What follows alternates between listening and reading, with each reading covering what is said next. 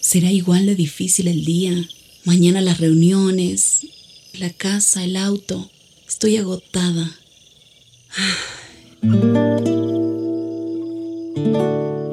No importa cuántas cosas me hayan angustiado hoy.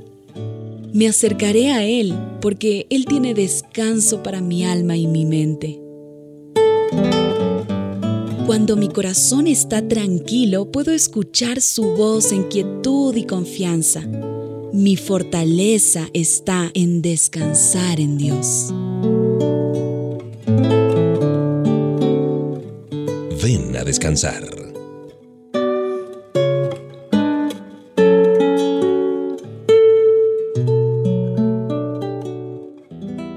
Este es un tiempo, un momento preparado para ti en la confianza de descansar en los brazos amorosos del Señor y acompañados de buena música. Yo soy Mauricio Patiño Bustos y te doy la bienvenida.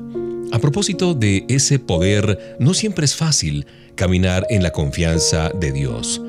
Tenemos la seguridad que da la Escritura, la Biblia, de que Dios nos capacitará para lograr cualquier cosa a la que Él nos ha llamado. Pero frecuentemente nos asustamos por las pruebas, por los obstáculos inesperados que se levantan en nuestra vida. Podemos identificar un par de razones por las cuales nosotros perdemos la confianza en lo que tiene que ver a la promesa de Dios de capacitarnos. Primero, frecuentemente ponemos atención a consejos de otras personas que de pronto reaccionan a nuestros problemas desde una perspectiva netamente humana. Preocupados, claro, por nuestro bien, nos dan consejos, sin embargo, un llamado celestial bien puede escapar al entendimiento de estas personas, que con buena voluntad se acercan a nosotros. En segundo lugar, nuestra confianza es a veces acudida porque hay pecado en nosotros. El pecado crea culpa y esa culpa puede llevarnos a una dominante sensación de indignidad. No somos dignos porque somos pecadores. Sentirnos indignos del apoyo de Dios puede convencernos que simplemente somos tan malos, tan pecadores, que no podemos recibir el poder que Dios ha prometido en su palabra. Si lo que he dicho te describe a ti perfectamente, no te desanimes. Nadie es digno de la fortaleza de Dios, de acuerdo a lo que nos dice la carta a los romanos. Sin embargo, por su gracia, Él escogió rescatarnos de las garras del pecado, aunque no fuéramos dignos de ello. No permitas que la culpa te robe el poder de Dios que te está esperando. Si has confesado tus pecados al Señor, debes estar seguro y segura de que Dios ha removido la piedra de tropiezo en tu vida y ahora te ofrece una esperanza y un mañana junto a Él.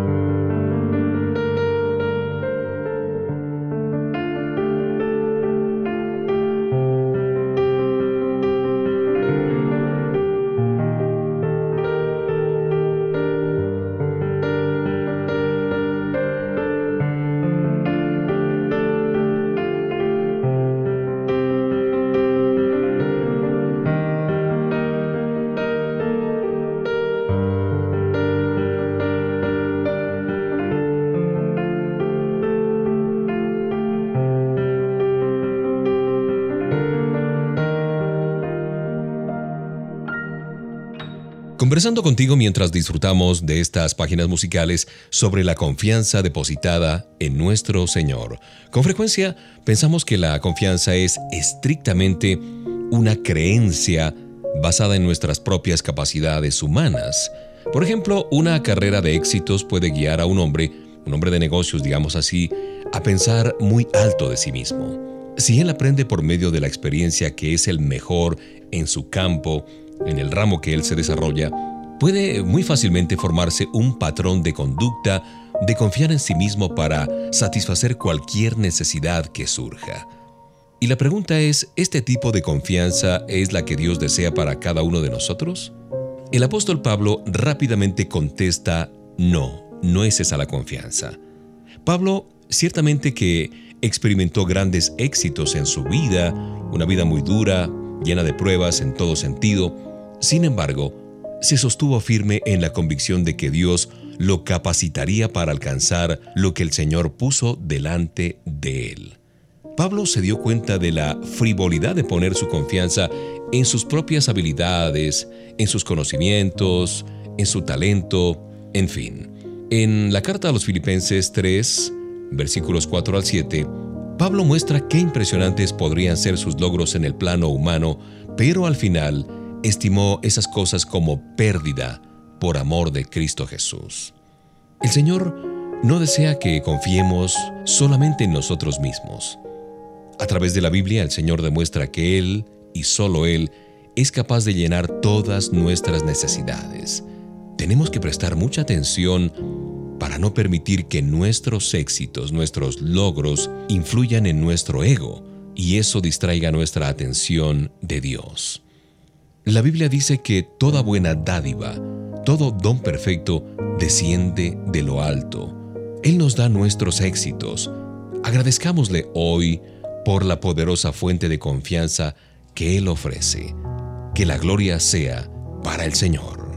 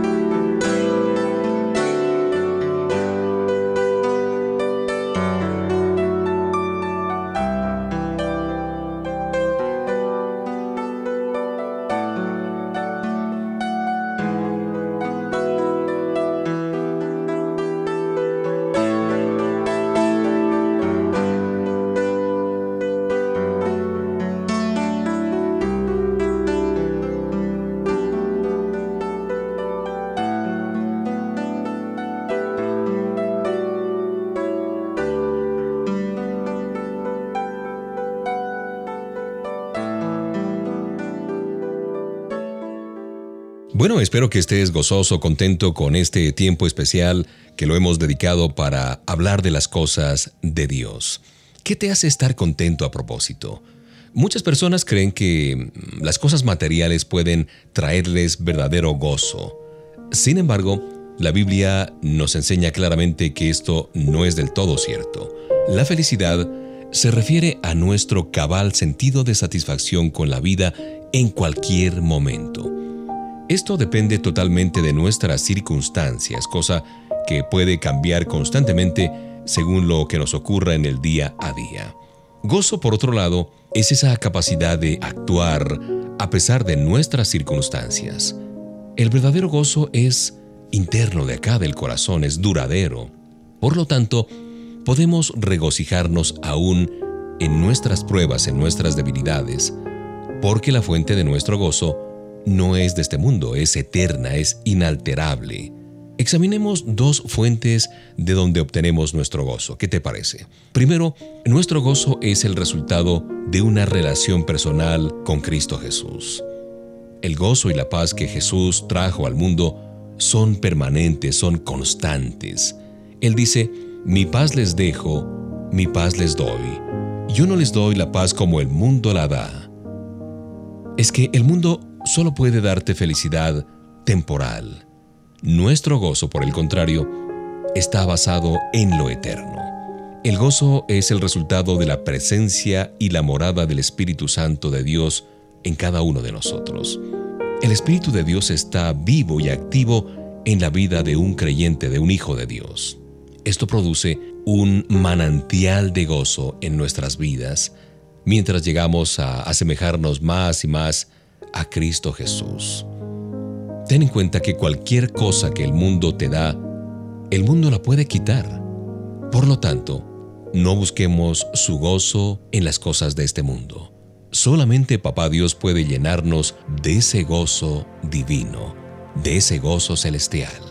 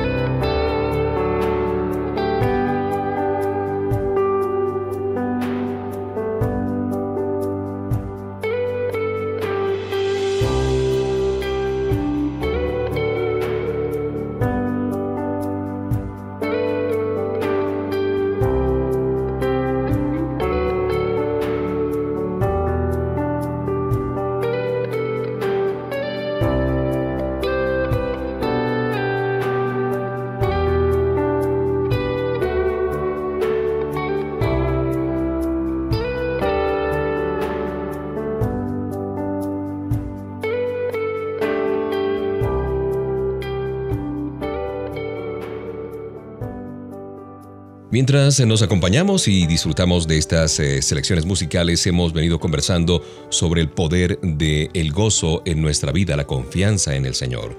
Y contrario al pensar eh, humano, el gozo y la felicidad se ponen en un rígido contraste el uno al otro. Como un conocido abogado de Chicago en los Estados Unidos, Horacio Spafford, en el siglo XIX. Pues resulta que Spafford enfrentó un terrible golpe financiero en la mayoría de sus inversiones, en sus bienes raíces que fueron destruidas por el fuego de 1871 en Chicago. Antes de esto sufrió la pérdida de su único hijo. Necesitando desesperadamente un descanso, él y su familia planearon tomar vacaciones en Europa. Spafford, por el tema de sus negocios, fue retenido, de modo que envió a su esposa y a sus cuatro hijas adelante.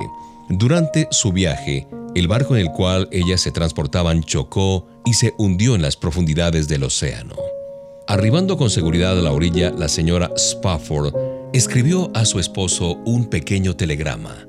Decía lacónicamente, la única sobreviviente, es decir, ella, sus cuatro hijas, al igual que su hijo, estaban perdidos. Cuando iba de camino a unirse con su esposa, el barco de Spafford cruzó sobre el mismo punto en donde sus hijos se habían perdido, se habían ahogado. Allí mismo, Spafford escribió las palabras de un himno que desde entonces se ha convertido en una fuente de consuelo. El título de este himno es Está bien con mi alma. En ese momento, ciertamente, no estaba feliz, no estaba con gozo, claro. Él estaba sufriendo como un padre acongojado. Sin embargo, su prueba no oscureció su fe y gozo en Dios. La felicidad es determinada por las circunstancias, pero el verdadero gozo es un regalo de Dios para todos los tiempos. Si tú en estos momentos estás tambaleándote por tus sufrimientos, por una prueba, tráelos a los pies del Señor. Allí Él cambiará tu lamento en baile, como dice el Salmo 30:11. Ese es el verdadero poder del gozo en nuestras vidas.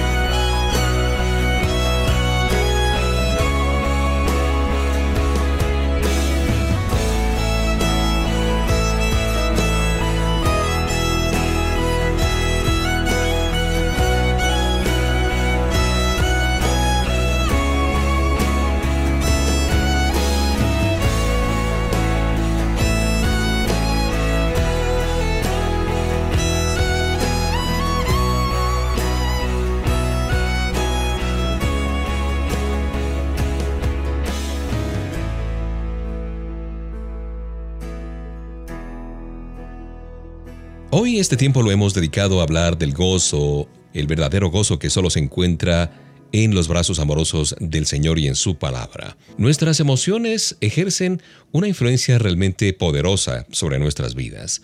A veces escuchamos decir que las personas están dominadas en sus emociones. A veces nuestro empuje emocional puede ser saludable, como el deseo, por ejemplo, de un recién casado por cuidar y proteger a su esposa, perfectamente natural y entendible. Sin embargo, otras oportunidades, nuestras emociones se tornan negativas y van en contra de nuestra vida, de nuestra fe y de nuestra unidad con el Señor. Cuando hablamos acerca de nuestras emociones debemos reconocer que podemos decidir o nuestras emociones nos controlan o nosotros las controlamos a ellas. Cuando permitimos ser gobernados por nuestras emociones, los resultados son dolorosos y a menudo son devastadores. Las emociones negativas nos ponen en una esclavitud, la esclavitud de la ira, del temor, del resentimiento, tal vez de la hostilidad, de la lujuria, de los celos, de la duda y claro, la ausencia del perdón, solo por mencionar algunos de los efectos de nuestras emociones descontroladas. El hecho preponderante es que la mayoría de las personas ni siquiera reconocen que están esclavizadas por estos sentimientos o emociones. La verdad es que si las emociones fueran visibles, podríamos ver a las personas caminando con una tremenda carga sobre sus espaldas. Esta carga pesa sobre sus corazones, dejándoles frustrados, sin alegría, sin paz, sin contentamiento y sin gozo en sus vidas. Al no conocer el daño que se están haciendo, muchas personas continúan caminando con esas cargas emocionales firmemente adheridas a sus espaldas. Obviamente esto no es lo que quiere Dios para ti. Él nos ha creado para vivir con gozo y contentamiento, incluso en medio de las adversidades y las pruebas. La esclavitud de cualquier clase es contraria a su perfecta voluntad para nuestras vidas. En el Evangelio de Juan 8:36 dice lo siguiente, Así que si el Hijo los libertare, serán verdaderamente libres. Estad pues firmes en la libertad con la que Cristo nos hizo libres y no estén otra vez sujetos al yugo de la esclavitud. Nuestras emociones son un hermoso regalo del Señor. Sin embargo, ya que vivimos en un mundo caído, este regalo puede ser mal usado y abusado cuando interactuamos con las otras personas. Así es que comencemos a ver la belleza de las emociones dadas por Papá Dios mientras aprendemos a dejar de lado la carga destructiva de esos sentimientos negativos. El Señor nos ha llamado a tener gozo y contentamiento en Él.